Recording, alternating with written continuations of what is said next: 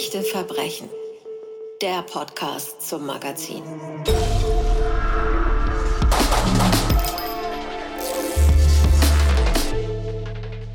Mein Name ist Anja Görz und ich freue mich ganz besonders über den Mann, der heute zu Gast ist in Echte Verbrechen, der Podcast. Er trifft Serienmörder. Er trifft Menschen, die ihre Liebsten verloren haben. Er ist Kriminalbiologe, Spezialist für forensische Entomologie, trägt die Ehrennadel des Bundes der deutschen Kriminalbeamten und ist Deutschlands erster öffentlich bestellter und vereidigter Sachverständiger für biologische Spuren in Kriminalfällen. Herzlich willkommen, Dr. Marc Benecke. Hallo, liebe Anja. Ja, muss man erstmal alle Titel äh, runterbeten und es sind ja noch lange nicht alle. Wir kennen uns schon eine Weile, daher duzen wir uns. Das mal zur Erklärung für alle, die zuhören. Ähm, bevor wir zu einem besonderen Fall deiner Karriere kommen, würde ich gerne ein bisschen mehr über den Weg dahin erfahren. Also wie du der geworden bist, der du heute bist und wieso du diesen Beruf jetzt hast. Mein Leben nach dem Tod heißt ein Buch, da hast du ganz viel drüber aufgeschrieben. Und äh, würdest du sagen, dass auch Yps-Hefte einen entscheidenden Anteil an deinem heutigen Beruf haben?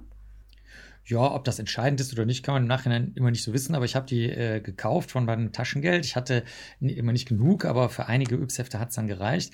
Und da waren natürlich so Gimmicks, nannte man das damals, so Beilegespielzeuge drin. Das war damals unüblich, also nicht wie heute, wo in jedem Prinzessin Lilifee-Heft äh, so Plastikspielzeug ist. Und das war zum Zusammenbasteln und sollte auch lehrreich und sozusagen ein bisschen nützlich sein. Konnte man lernen, dass warme Luft sich ausdehnt, wenn sie in, einem, in so einem eingeschlossenen Zeppelin ist oder äh, man konnte ein Windmessgerät bauen oder was zum Drucken, wo man irgendwas drucken konnte und so. Und das wurde ganz nett erklärt, aber auch nicht übererklärt. Und ich würde eher sagen, das war eine äh, Ausformung meines bereits vorhandenen Interesses an so Basteln und, und Tüfteln. Mein Vater ist äh, Ingenieur und äh, meine Mutter äh, äh, legt sehr viel Wert auf, auf richtiges Schreiben, also dass die, dass die Worte alle richtig geschrieben sind. Und mein Bruder ist Programmierer geworden. der macht auch nichts anderes, sein ganzes Leben nur Programmieren, hat er nie was anderes gemacht. Also ich glaube, das war, passte einfach dazu, das Yps-Heft.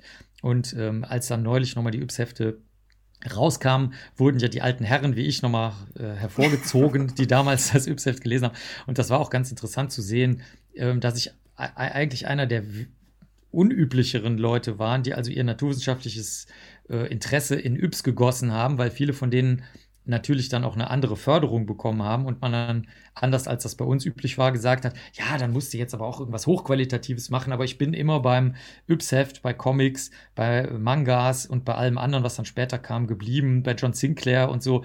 Und ich sehe die Schönheit äh, auch im Trashigen, die naturwissenschaftliche. Und so gesehen bin ich also selbst im Yps-Umfeld scheinbar soll, seltsam geblieben. Yps, ja, Yps ist ja so, sozusagen noch relativ harmlos, wenn man das äh, betrachtet, was du sonst so zu Hause ausprobiert und experimentiert hast. Also äh, Salpeter in der Apotheke kaufen ist ja was, was heute nicht mehr geht. Aber deine Eltern waren offenbar relativ gelassen, was das Experimentieren zu Hause anging, oder? Ja, also mehr als gelassen. Das hat die überhaupt nicht interessiert. Die äh, haben halt gesagt, es ist doch gut, wenn die Kinder sich mit irgendwas beschäftigen. Ab und zu mal haben sie versucht, uns zum Sport zu bringen, mein Bruder und mich, also im wahrsten Sinne des Wortes zu bringen, mit dem Auto, weil wir da freiwillig nicht hingegangen sind, mussten sie uns also da wirklich abliefern und wieder abholen. Dann haben sie es aber auch sehr schnell drangegeben. Dann haben wir halt Blockflöte noch gelernt. Das hat, war aber dann auch nicht so geil. Und äh, also sie haben uns wirklich diese Möglichkeiten immer gegeben mit starker Unterstützung. Und wenn es nichts gebracht hat, dann halt nicht. Und ähm, mein Bruder hat halt äh, seltsame Dinge gemacht. Er hat irgendwie wahrscheinlich in seinem Kopf sehr viel sich überlegt, was man nicht so gut sehen konnte. Und da waren die, meine Eltern wahrscheinlich schon ganz froh, dass bei den Experimenten man wenigstens irgendwas sehen konnte. Aber die waren ganz entspannt und haben uns einfach vor uns hin wursteln lassen. Das machen wir bis heute. Und es ist auch nie was in die Luft geflogen oder irgendwas Schlimmeres? Ja, passiert? so richtig. Ja, also es war so, also da war ja früher, das, also die Bücher hießen ja dann gefährlich, ähm, nee, eben nicht gefährlich, also wörtlich garantiert ungefährliche Experimente, die nach heutigem Maßstab, wenn du damit in die Apotheke gehen würdest, würden die wirklich jetzt die Polizei rufen. Also das war so zum Beispiel, wie man, also Eisenschmelzen oder Tränengas, das war da alles drin, wie man das also macht. Und äh, das war noch, das, das sind noch du harmloseren Sachen.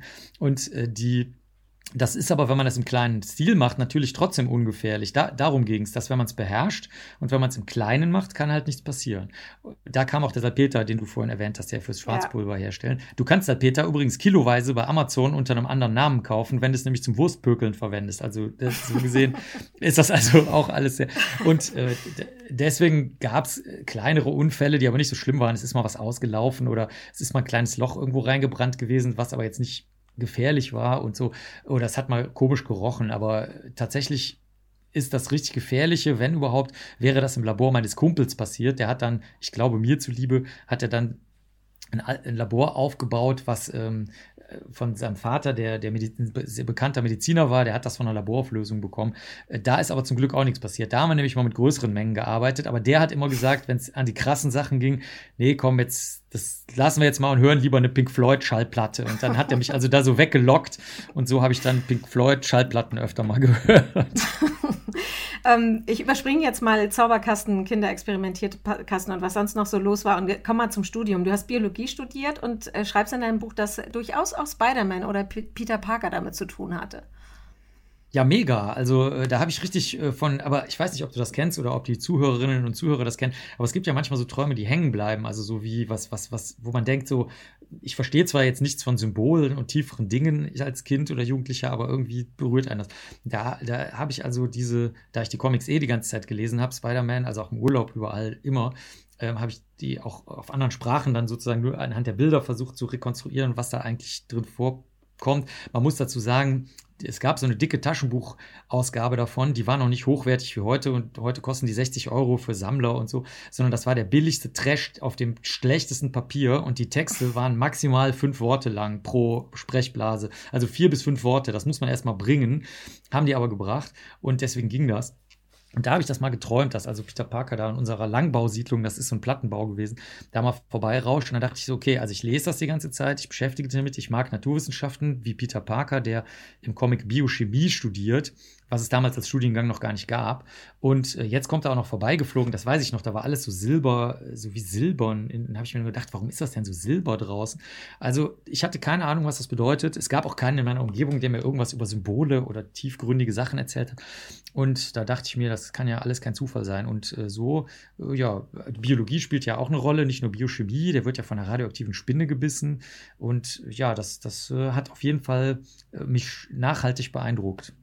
Comics und, und du hast dann angefangen, dich äh, auch für Zusammenhänge zwischen Biologie und Genetik zu interessieren. Das war ja, als du angefangen hast, dich damit zu beschäftigen, noch relativ unverbreitet in der Wissenschaft, oder? Da hat sich noch keiner so richtig Gedanken darüber gemacht also zumindest in den, äh, sagen wir mal, klassischen Naturwissenschaften wie Botanik und Zoologie, die es heute so auch an der Uni kaum noch gibt, da war das total unüblich. Also ich konnte da wirklich machen, was ich wollte. Ich hatte in der Rechtsmedizin dann ein Praktikum gemacht, wo ich genetische Fingerabdrücke gelernt habe, wo man Menschen mit auseinanderhalten kann oder was damals noch sehr wichtig war, Vaterschaften feststellen. Also man hatte damals noch die alte Regel aus Rom, also eine römische Rechtsregel, die ist über 1500 Jahre alt, die lautet, oder eigentlich ist sie auch noch älter, ehrlich gesagt, die lautet, eine Vaterschaft ist niemals sicher. Das war also, als ich angefangen habe zu studieren, ein, eine Art Gesetz, was aber nicht als Gesetz aufgeschrieben wurde.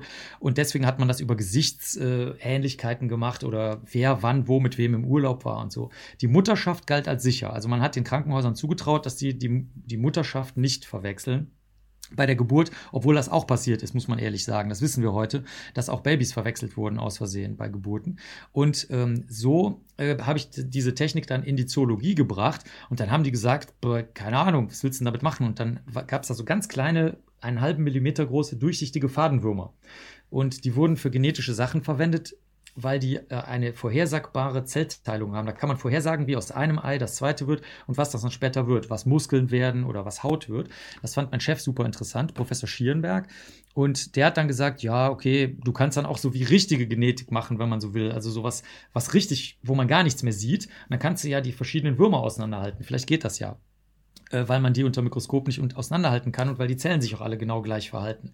Und äh, so äh, habe ich die Technik dann in Köln dahin transportieren dürfen. Das war also wie ja, weiß ich nicht, wie ein Kind mit einem 500-Euro-Schein im Süßigkeitenladen. Also ich durfte, ich durfte da mehr oder weniger machen, was ich wollte. Ich habe auch sehr früh Sachen hochwertig veröffentlicht. Das habe ich erst 10 oder 15 Jahre später gerafft, wie geil das war, dass, dass ich in meinem Alter schon so tolle Veröffentlichungen machen konnte, weil die anderen Kollegen, haben halt gesagt, öh, Fadenwürmer, was? Ja, wir arbeiten mit Meisen, komm doch mal vorbei. Und ich, ich also das, ich wusste überhaupt nicht, wie, wie irre das von außen war, weil ich das für total selbstverständlich gehalten habe.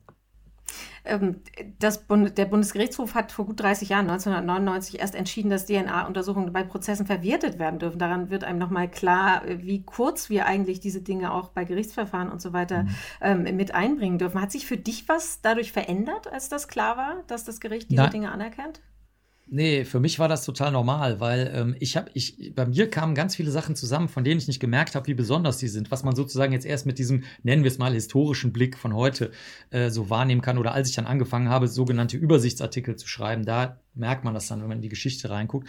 Also ich, ich kenne noch die Leute aus der ersten Generation, zum Beispiel der vom FBI, Bruce Bodoli, oder ich kenne Alec Jeffries, der genetische Fingerabdrücke erfunden hat, die kenne ich alle. Also das ist so wie, keine Ahnung, nehmen wir mal an, du arbeitest in irgendeiner Behörde, beim Radio, in irgendeinem Verein, wo dann hinterher sich rausstellt, was, den kanntest du? Und dann so, hä? so, der, der so, keine Ahnung. Und ähm, der, zwar äh, wurde damals noch eine andere Technik erfunden, nämlich die Vervielfältigungstechnik für Erbsubstanz. Das heißt, man konnte auf einmal aus winzig kleinen Spuren, die nicht nur ein Blutfleck waren, sondern sozusagen, wenn du so willst, ein Spermium oder eine Blutzelle, das ging am Anfang noch nicht, aber das ging dann später sehr gut, konntest du Erbsubstanz gewinnen und dem genetischen Fingerabdruck dann zuführen. Und das sind, da sind nur für die Zuhörerinnen und Zuhörer, die das nicht so interessiert im Alltag, das sind alles Techniken, für die Nobelpreise vergeben wurden. Diese Fadenwürmer haben Nobelpreis bekommen, diese DNA-Vervielfältigungstechnik. Und ich bin ja sozusagen jemand, der ganz hemdsärmlich ist. Also in meiner Welt Welt kriegt niemand einen Preis. Weder einen Nobelpreis noch sonst irgendeinen Preis. Du kriegst gar nichts. Du arbeitest und wurstelst wie jemand, der auf einer Werft Schrauben zusammenschraubt. Und hinterher ist das Schiff dann das schnellste, was gefahren ist. Aber du hast halt nur die Schrauben da gemacht.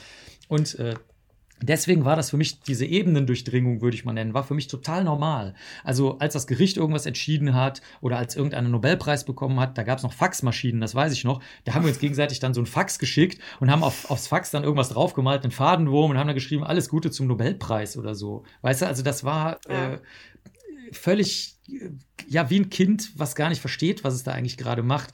Äh, aber im Nachhinein war es dann toll, aber das wusste in dem Moment keiner. In dem Moment haben alle gedacht, voll kauzig oder so. Ne? Also, also du sagst hemdsärmlich, aber wenn man äh, mal durch dein Buch durchgeht ähm, mit dem Mein Leben nach dem Tod, was ja noch lange nicht zu Ende ist, dann sieht man, was du für ein Arbeitstier bist, was du alles schon gemacht hast. Also du hast lange in New York gearbeitet, du warst auf der Buddy Farm in Tennessee, hast da Verwesungsprozesse beobachtet, um deine Arbeit zu verbessern. Dann hast du irgendwann den kolumbianischen Kinderserienmörder Garavito kennengelernt, weil du nachvollziehen wolltest, wieso Mörder ticken. Äh, bei all dem, äh, jetzt sozusagen im Rückblick äh, bisher, gab es einen Moment, an dem du gedacht hast, das wird mir jetzt alles ein bisschen viel? Ja, das ist die ganze Zeit zu viel. Ne? Also ähm, das, ich habe halt nicht die Wahl gehabt. Also ich, wir, also bei uns im Labor, ich bin ja öffentlich bestellter und vereidigter Sachverständiger und ähm, natürlich will jeder immer, dass wir gratis arbeiten, weil die Leute, das verstehe ich auch, denken, das ist eine soziale Handlung. Das stimmt ja auch. Ne? Also wenn du einen alten Mordfall aufklärst, der Polizei hilfst, wenn dich jemand, der ein Sexualdelikt erlebt hast, äh, irgendwie mit dem redest und so. Die Leute denken ja, das wäre so eine Art staatliche Aufgabe oder gesellschaftliche Aufgabe. Und ähm, also ich muss sagen, die ersten 15 Jahre, also wir haben nur gearbeitet und nichts verdient, wirklich. Also das, das muss man sagen. Da haben sich dann aber schöne Blüten draus gebildet. Äh, zum Beispiel gerade eben wieder, bevor wir jetzt das Gespräch angefangen haben, ist RTL vorbeigekommen und hat mich für so ein paar, man nennt das O-Töne, also so eine ganz kurze Satz oder so, der irgendwo in die Nachrichten reingeschnitten wird, was befragt. Und das stammt zum Beispiel aus der Zeit. Die sind unheimlich anstrengend gewesen. Die haben permanent irgendwas gefragt oder was gefilmt oder sich was erklären lassen, natürlich immer gratis. Und irgendwann habe ich gesagt, okay, könnte mir wenigstens mal 100 Euro dafür geben und so. Und am Ende waren das diese ganz kleinen Summen, die dazu geführt haben, dass ich überhaupt meine Miete bezahlen konnte.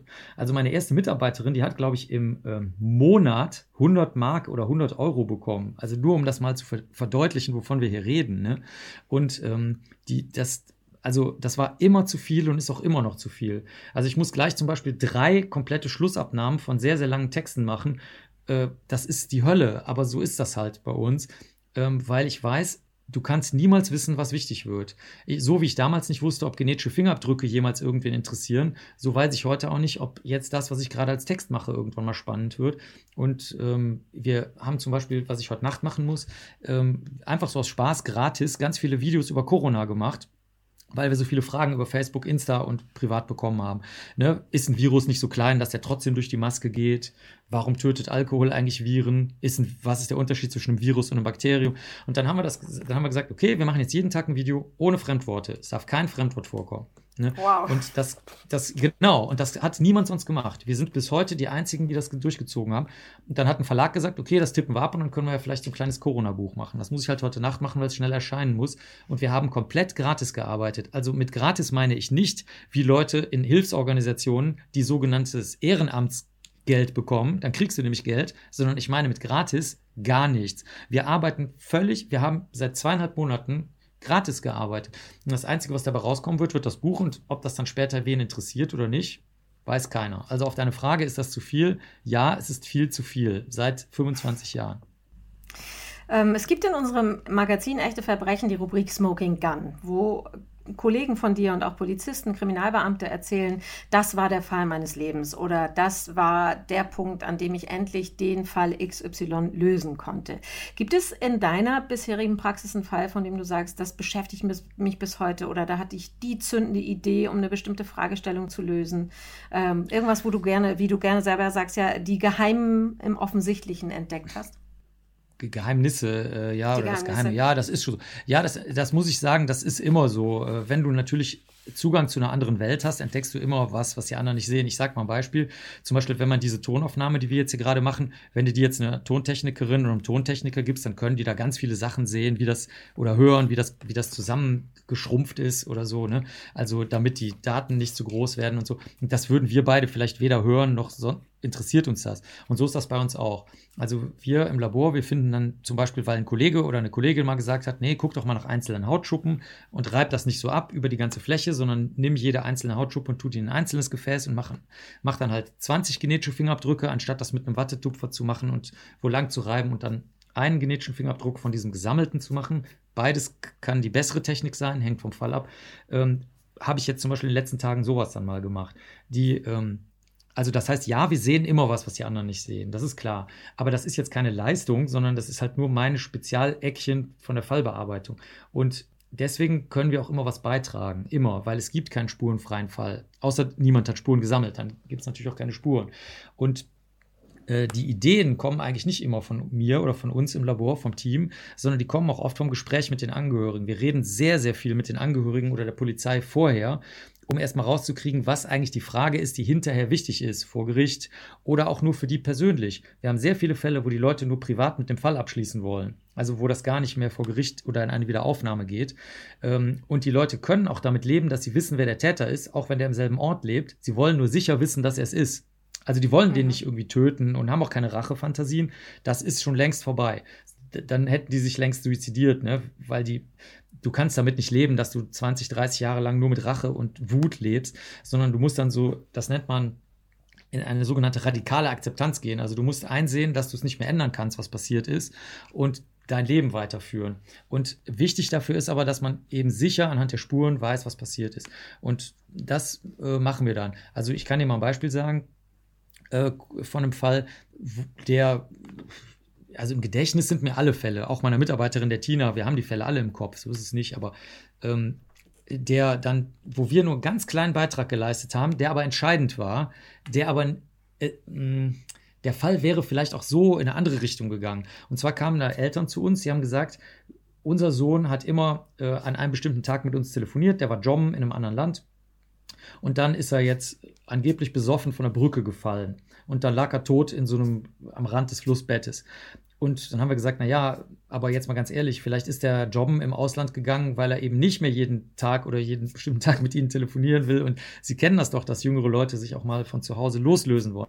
Haben die gesagt, ja klar, wir sind ja nicht blöd, ähm, aber der hat sein Portemonnaie im offenen Auto liegen lassen. Und selbst wenn er sich von zu Hause lösen wollte, dann wird er wohl kaum sein Portemonnaie im offenen Auto liegen lassen. Haben wir gesagt, ja, äh, was sagt denn die Polizei dazu? Dann haben die gesagt, ja, die Polizei sagt, er hat seine Matratze genommen, ist mit barfuß durch absolut klirrende Kälte gerannt, hat dann die Matratze ins Flussbett geworfen ist dann hinterher gesprungen und hat vorher sein Auto offen stehen lassen und sein Portemonnaie da liegen lassen.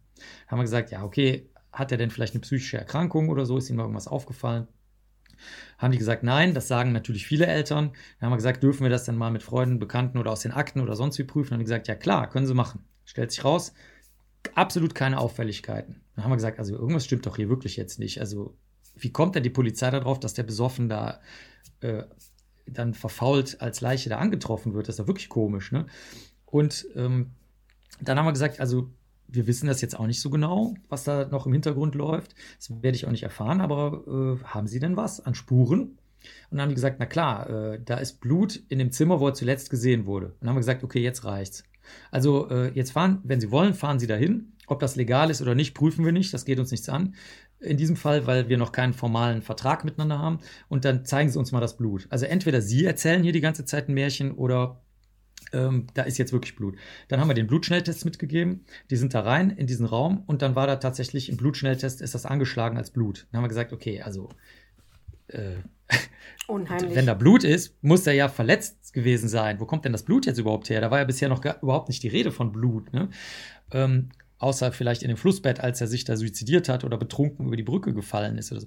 Und äh, dann haben wir gesagt, das, da müssten Sie jetzt mal mit einem Rechtsanwalt, einer Rechtsanwältin reden und eine Leichenausgrabung beantragen. Und dann wurde, dann ist das ausnahmsweise mal durchgegangen. Das müssen die Eltern alles selber zahlen, wohlgemerkt, ne?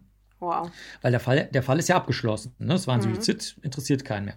Und dann haben die Kollegen von einem Institut für Rechtsmedizin haben dann die Knochen sauber gekocht und haben geguckt, ob man da von einer Verletzung, die man noch sehen kann, ein frischer Bruch, also frisch in dem Sinne, dass das kurz vor dem Tod passiert ist, oder eben Stichwunden, die kann man daran manchmal erkennen, dass so Schnitte an den Knochen sind. Das, das nennt man Knochenscharten, also dass da so ein Ritz an der Knoche ist, am mhm. Knochen ist. Ähm, haben die die gesehen? Also die haben tatsächlich solche solche Stichscharten oder Klingenscharten gesehen. Und äh, dann hat der Fall auf einmal wieder Fahrt gewonnen und äh, dann hat man nochmal geguckt, wer als letzter gesehen wurde und was der Zusammenhang war. Und da die Mutter von einer Person, die jetzt da tatverdächtig war, auch mal angedeutet hat, dass sie sogar dabei war, als das passiert ist, diese Erstechung in diesem Zimmer, ähm, ist, das, ist der Fall dann weitergegangen. Also das wäre so ein Beispiel, wo wir eigentlich mhm. gar nicht so das Klassische gemacht haben, Mikroskop, äh, Lupe, äh, blaues Licht, kochende Erlenmeyer-Kolben mit grüner Substanz, sondern wir haben nur uns einfach mal in Ruhe alles angehört und haben einen Hinweis gegeben, der dann später weiterverfolgt wurde, zum Glück. Also da siehst du mal so einen typischen Fall, der sehr lange dauert. Mhm. Und äh, du hast schon gesagt, deine Arbeit wird nicht nur von der Polizei genutzt, sondern wie wir jetzt gehört haben, auch von Angehörigen, die zum Beispiel nicht an Selbstmord glauben. Verschwundene Familienangehörige werden auch mal gesucht. Äh, manchmal geht es auch einfach nur darum, Opfer eindeutig zu identifizieren, damit die Angehörigen Gewissheit haben. Also bei großen mhm. Unglücken, äh, Flut oder solche Dinge. Kannst du das Emotionale immer von der Profession trennen? Ja, also die Tina, meine äh, jetzige Mitarbeiterin, die das schon sehr, sehr lange mit mir macht und ich und meine Frau, die Ines, die auch ähm, ab und zu mal Spuren anguckt, wenn das so um Gefrickel geht, wo die Tina und ich jetzt keine Zeit für haben. Also meinetwegen zum Beispiel ähm, Leute finden im im relativ frischen Grab, sagen wir mal in zwei Monaten als Grab, finden sie Knochen und Schädelteile oben, wenn sie da Blumen einpflanzen. Ne? Das ist natürlich total gruselig. Und dann sagen die, oh mein Gott, was ist denn jetzt da passiert und so. Und dann bastelt die das alles auseinander. Und ähm, ich glaube, für uns drei kann ich sagen, dass, dass wir äh, das gefühlsmäßig komplett im Griff haben. Ähm, ich weiß nicht, warum das so ist. Wir kennen selber viele Polizisten, ähm, und Polizistinnen, die erwischt es manchmal. Also das muss man sagen, da ist dann irgendwas total Merkwürdiges. Sagen wir mal, jetzt mit ganz vielen Anführungsstrichen, ne, ist jetzt nicht so gemeint, aber nur ein Zug und Glück. Ich meine damit, keiner hat mit Absicht was Böses gemacht. Das meine ich jetzt damit. Ne? Mhm. Und das, das reißt denen die Beine weg oder auch ein Tsunami oder so, wo viele Menschen im Massengrab liegen. Also das erleben wir immer wieder, dass die Polizisten und Polizistinnen dann auch in andere Abteilungen gehen oder ähm, dann nicht weitermachen wollen oder sich in eine kleinere Stadt versetzen lassen, wo ähm, statistisch gesehen wahrscheinlich nie wieder ein Tötungsdelikt auftritt, sondern dann hauptsächlich Suizide. Und ähm, dass eine Versetzung da auch was helfen kann. Aber wir drei, für uns würde ich sagen, ist es äh, bearbeitbar. Warum das so ist, weiß kein Mensch. Also wir sind einfach so, äh, die Leute sagen auch zu uns manchmal in anderen Situationen, dass wir irgendwie ähm, andere Gefühle als andere haben. also das ist wahrscheinlich eine Charaktereigenschaft. Aber du bist Veganer geworden nach einer Tatortbegehung. Stimmt das? Ja, das war aber nur das letzte Tüpfelchen auf dem i. Ja, das kann ich, das ist ein gutes Beispiel. Also viele denken, äh, man würde Veganer durch, durch Tatorte. Das ist überhaupt nicht so. Also ich persönlich kenne überhaupt gar keine Veganer und Veganerinnen, die in meinem Umfeld arbeiten. Also keinen einzigen, ja. Also das ist nicht so. Nee, das war bei mir so, dass ich es vorher schon scheiße fand, dass man äh, Tiere äh, nicht gut behandelt, weil ich mit wirbellosen Tieren gearbeitet habe. Und die galten, auch heute ist das gesetzlich noch so, außer bei Tintenfischen. Äh, in den meisten Ländern kannst du mit wirbellosen Tieren eigentlich machen, was du willst. Ähm, ehrlich gesagt auch mit Wirbeltieren. Also jeder, der schon mal ein Video aus dem Schlachthaus gesehen hat, also ich meine jetzt aus einem guten, sauberen, sehr gut geführten Schlachthaus, der äh, ist hinterher auch traumatisiert. Da, da gibt es so eine 3D-Brille von einer großen Tierschutzorganisation. Da kann man sich das angucken. Das ist ein Zwei-Minuten-Video. Man kann sich selber in jede Richtung bewegen. Also, das wird einem nicht vorgegeben. Und ich äh, filme gerne mal die Leute, wenn sie die Brille absetzen. Und das ist wirklich total eindrucksvoll. Also, die haben so eine Mini-Posttraumastörung danach. Und dann sagen wir, ja, aber hier hast du ein gutes, sauberes, ordentliches äh, Schlachthaus gesehen. Du kannst dir mal vorstellen, wie es in 99 Prozent der Fälle in Wirklichkeit aussieht. Ne? Naja, und das fand ich sowieso schon scheiße durch die Arbeit mit den Wirbellosen, die sehr eindrucksvolle, nicht nur Leistungen erbringen können, weil Leistungen sollen ja nicht der Maßstab sein, sondern die auch einfach Persönlichkeiten sind. Also du siehst einfach die Persönlichkeitsunterschiede. Und dann kam das noch mit diesem Fundort dazu, wo die Person besonders stark, wie beim, sagen wir mal, nicht wie beim Metzger, das trifft es nicht ganz, sondern eher durch relativ wahllose Gewalt äh, der Körper da äh, geschädigt wurde und auch alles voller Blut war. Und dieser Geruch ist natürlich derselbe wie beim Metzger. Im Metzger beim Metzger liegt natürlich auch nur totes Fleisch und Blut. Und äh, da, äh, da hat es mir dann so langsam gereicht. Ja, genau. Also das, das war aber du. nur der letzte.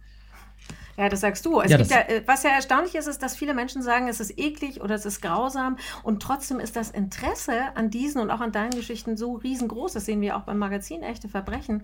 Hast du eine Erklärung dafür, warum Menschen so gern über Mord und Totschlag und Spurenlesen mehr erfahren wollen?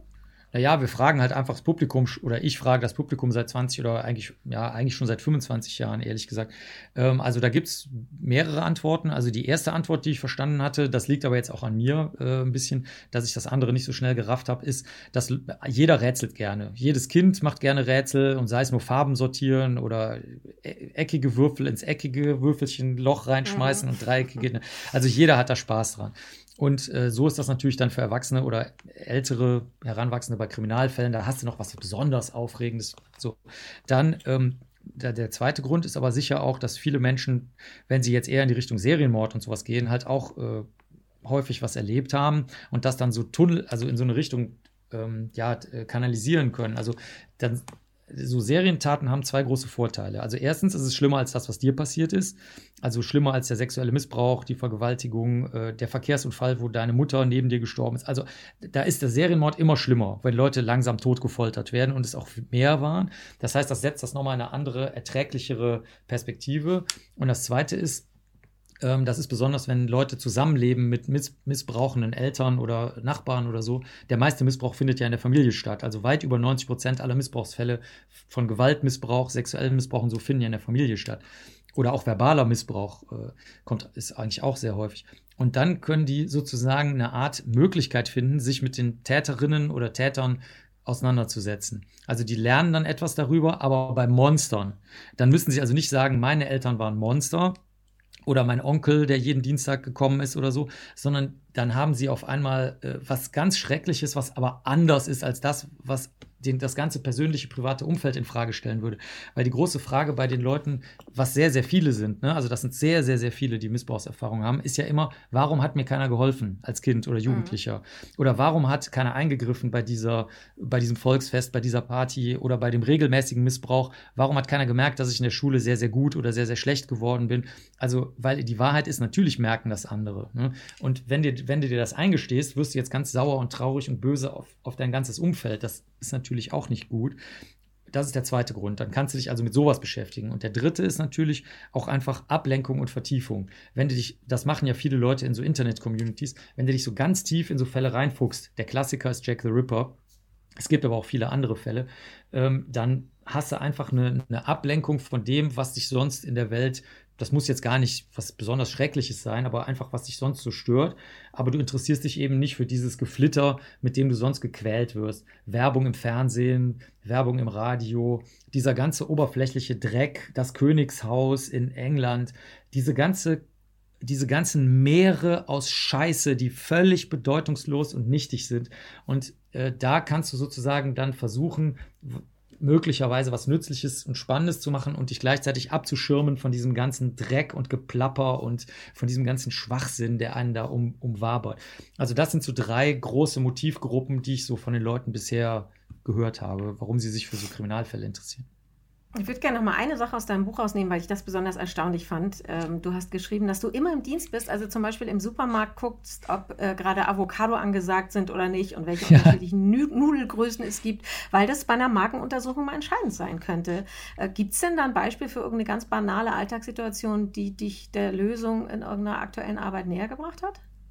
Ja, ich würde, ja klar. Also äh, ich muss das nochmal für die Hörer und Hörerinnen sagen. Also was du gesagt hast, war nicht Marken, sondern Magenuntersuchung, weil wir genau. äh, den Magen, genau, ja, ich wollte es nochmal sagen, falls die Leute sich da verhört haben, weil das, weil das also ein, ähm, es, wir untersuchen manchmal selten äh, Mageninhalt von Leichen. Also das machen dann die Tina und ich äh, auch sehr gerne.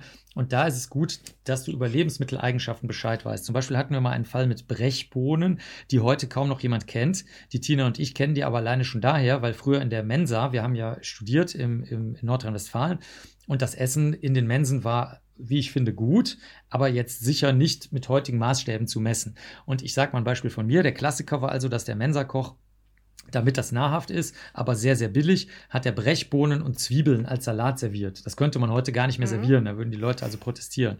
Und ähm, da, da haben also alle immer gestunken nach Zwiebeln jeden Mittag, weil du halt total stark danach riechst. Dann. Also es war wirklich einfach nur eine Mischung aus Brechbohnen und Zwiebeln. Und diese eingelegten Brechbohnen, die haben bestimmte Eigenschaften. Zum Beispiel, das wissen Jüngere jetzt nicht, man, man kann so Fäden von Bohnen, von bestimmten Bohnenarten ziehen und dann hat man die Fäden nicht zwischen den Zähnen. Heute gibt es das gar nicht mehr in Gerichten. Und wenn sowas im Mageninhalt auftaucht, ist das jetzt interessant, ist das ein Haar? Ist das ein Faden? Ist das eine Textilfaser? Ist das jemand, was sich im Magen abgelagert hat über Jahre? Du kannst nämlich, besonders Haare können sich jahrelang im, im Magen äh, sammeln und miteinander verbinden. Ähm, oder ist das was frisch gegessenes? Und jetzt kommt der Fall. In diesem Fall ging es darum, in welcher Reihenfolge ein Mann ein ähm, Brot mit Frischkäse und ein Vollkornbrot mit Frischkäse gegessen hat und einen bestimmten Salat und was er vorher gegessen hat. Weil das hatte sich im Hals von innen möglicherweise gegen einen Nervenknoten gedrückt und dann fällst du einfach um, wie so ein Baum, der gefällt wird. Weil du da ein, wenn was gegen diesen Nervenknoten drückt von innen, dann kriegst du einen Herzstillstand. Das nennt man auf schlau Bolustod.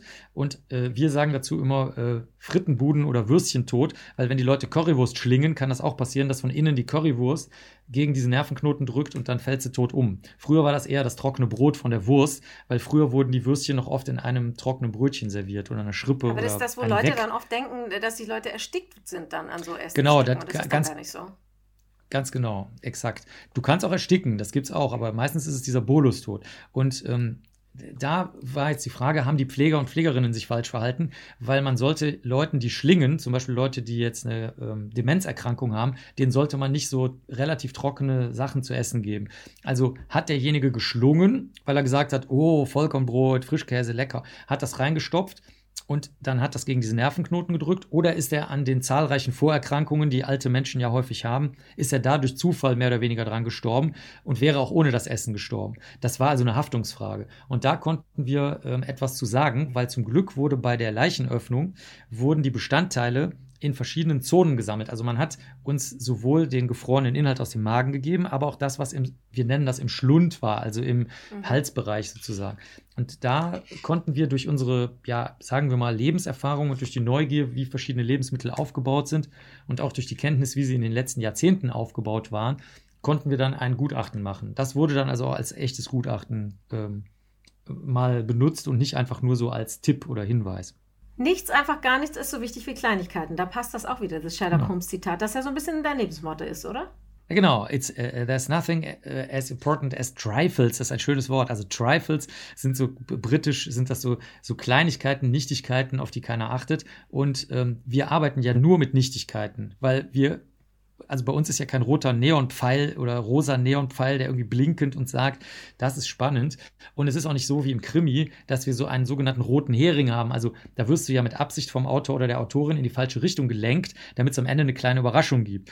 Aber nichts davon haben wir, weil wir interessieren uns nicht dafür, was andere denken. Egal, ob jemand sagt, das ist doch ganz klar, was da passiert ist, oder oh, das ist aber super schwierig, ist uns total egal. Wir sagen, okay, sollen wir jetzt das Haar untersuchen? Sollen wir das Sperma untersuchen? Sollen wir mit einer Lampe nach Speichel suchen? Ja oder nein? Uns ist der Zusammenhang vollkommen egal. Also unsere Superschwäche, das ist eben das, was du vorhin vielleicht auch gefragt hast, ob uns das emotional mitnimmt oder nicht hier im Team. Unsere Superschwäche ist sozusagen, dass wir den sozialen Zusammenhang uninteressant finden. Ne, weil das im Alltag halt merkwürdig wirkt. Die Superstärke ist aber, dass wir uns nicht belabern lassen von Leuten, die uns erklären wollen, wie die Welt läuft und was normal und nicht normal ist, was in Kriminalfällen halt ohne Bedeutung ist, weil ich meine, ein Delikt passiert ja nicht, weil es was Normales ist, sondern weil es etwas Randständiges ist, was nicht jeden Tag passiert. Und was soll dann der Hinweis? Ist doch völlig klar, kann ich mir vorstellen, meiner bisherigen Erfahrung nach ist das so und so. ist uns alles total egal. Ja, wir hören dann zu und lassen denjenigen reden und sagen wir, okay, können wir jetzt die Spur haben. So. Superkraft, die Liebe zum Detail. Ganz herzlichen Dank an Dr. Marc Benecke, der heute zu Gast war bei Echte Verbrechen, der Podcast. Mehr dazu gibt es natürlich auch im aktuellen Magazin. Und noch mehr über den Kriminalbiologen Marc Benecke gibt es in seiner Biografie Mein Leben nach dem Tod, die ich unbedingt empfehlen möchte. Ganz, ganz herzlichen Dank, Marc. Ja, ich danke dir und noch, ich wünsche dir noch viele äh, spannende äh, Fälle und Interviewpartner zum Nachtüfteln. Danke. Sehr gerne.